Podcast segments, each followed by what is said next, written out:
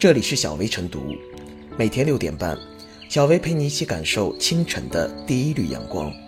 同步文字版，请关注微信公众号“洪荒之声”。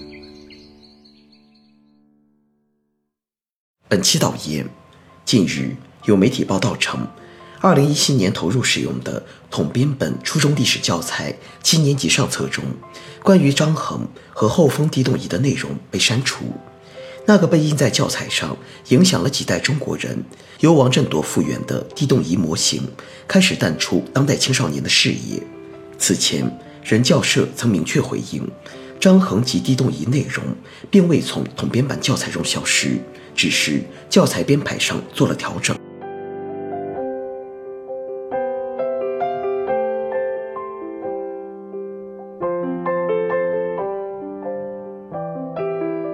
张衡地动仪有没有标准答案？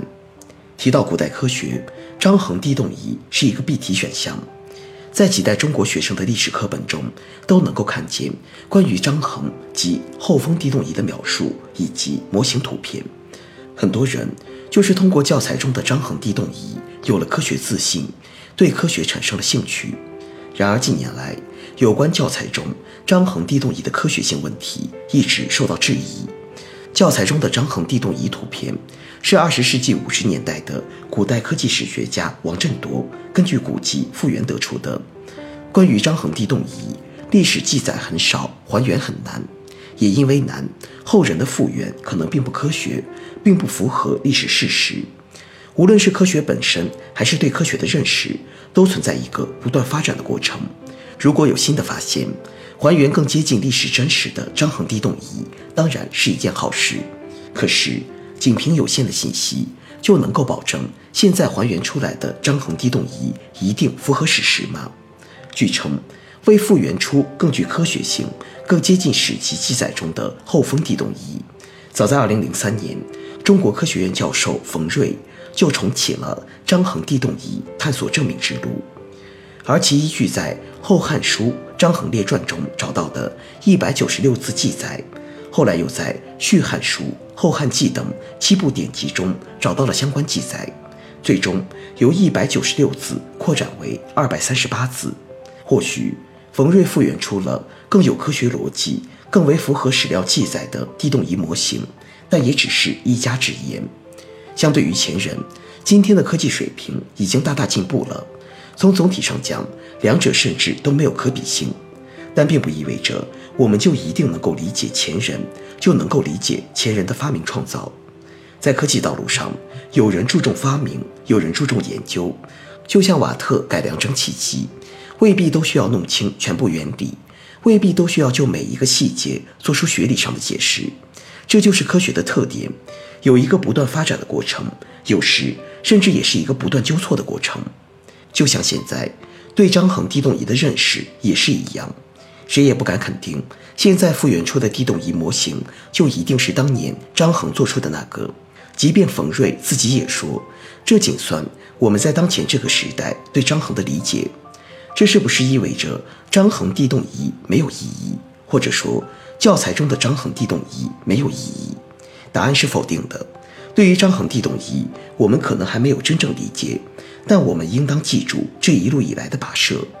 对于科学，我们总喜欢寻找一些成功的例子。其实，在科学领域，大量存在的是不成功，甚至有人穷其一生只是证明了此路不通。那些没有成功的努力有没有意义？答案是有的。今天普及科学常识，提升科学素养，就要有不怕出手的精神。不仅需要大量介绍成功的案例。也可以介绍大量不成功的案例，就像张衡地动仪，完全可以把最新研究成果写进去，把曾经的探索与还原也写进去。这两者不是二选一，而是可以并立出来。并不是所有的东西都要追求定论，让学生知道争论，看到曲折，并不是什么坏事。在科学上，有时是找不到标准答案的。教材上的张衡地动仪也不必追求标准答案。据称。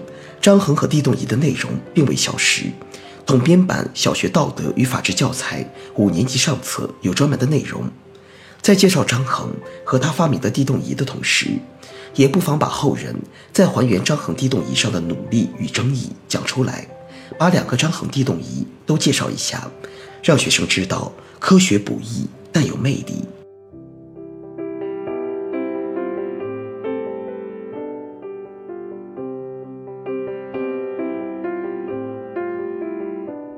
争论张衡地动仪时，我们该争什么？此次关于张衡地动仪的争论，若理清了争论的症结所在，对于未来完善教材编写思路不无裨益。关于张衡地动仪争论背后的症结，涉及两个层面的问题：其一，张衡地动仪的真实面貌到底是什么样的？搞清并尊重事实，在所有价值排序中理当位居前列。其二，教材到底该承担怎样的功能？是侧重启发思考，还是价值宣导？应如何实现二者的兼顾？就事实层面来说，目前和地动仪相关的确凿材料相当有限。张衡地动仪在史书上的相关记载只有短短百余字。教材上那张很多人记忆犹新的照片，是现代人基于史籍和研究制造的复原模型。这个模型不具备预测地震的功能，在学界广受争议。如果进一步引入国内外学界的观点，会发现连地动仪是否真实存在都还没有起码的共识。但是教材并非不能介绍张衡地动仪，关键是以怎样的方式呈现。像此前历史课本中，张衡地动仪作为古代高科技典型，不如现在教材改版后，基于目前所掌握的事实，呈现其真实的素颜，以启发学生去探寻古代科技的真实面貌。引导学生追求真理，这就涉及到教材功能的问题，即我们希望给孩子怎样的教育？启发思考和价值宣导两者之间并不必然存在矛盾，但如果不尊重事实，就有可能制造割裂。在很多人的理解中，教材选用张衡地动仪是当做中国古代科技领先世界的例证，把事实讲得越确凿，宣传力当然也就越强。在这种教材套路之下。很多孩子感受到的是对古代技术的骄傲和自豪，而对于历史上的地动仪到底是怎么回事，地动仪和现在的地震监测是什么关系，可能不会加以留意。相反，如果我们客观呈现地动仪所带来的疑问，倒有可能激发孩子们的探索欲。在尊重事实的前提下，思考古代科学和现代科学之间的关系，这可能比价值观先行的教育更有意义。试想，没有思考能力、科学素养的普遍提升，空泛的骄傲和自豪又能维系多久？有多大价值？张衡地动仪删除与否的争论，如果演变成站队互怼的口水战，毫无意义。如果能触发反思，类似价值观先行的教育是否可取，进而完善未来的教材编写乃至调整教育理念，才是功莫大焉。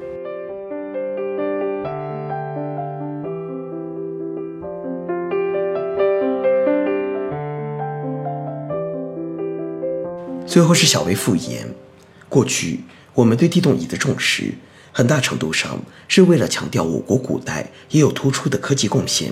实际上，张衡本人的科学贡献并不是地动仪，而是他记载了浑天说对天文现象的认识，还制作了重要的天文仪器浑天仪。他是一位多才多艺的古代学者，是中国科学技术史上承上启下的重要人物。但他也不可避免地受到时代的局限，我们不能把他想象成一位现代科学家，把现代科学知识强加于他。中华民族历史上众多的技术发明和科学发现，为人类文明进步做出了巨大贡献，这正是我们树立文化自信的坚实基础。我们对历史的认识越是清醒，对古代文明的理解越是客观，这样的文化自信也就越有力量。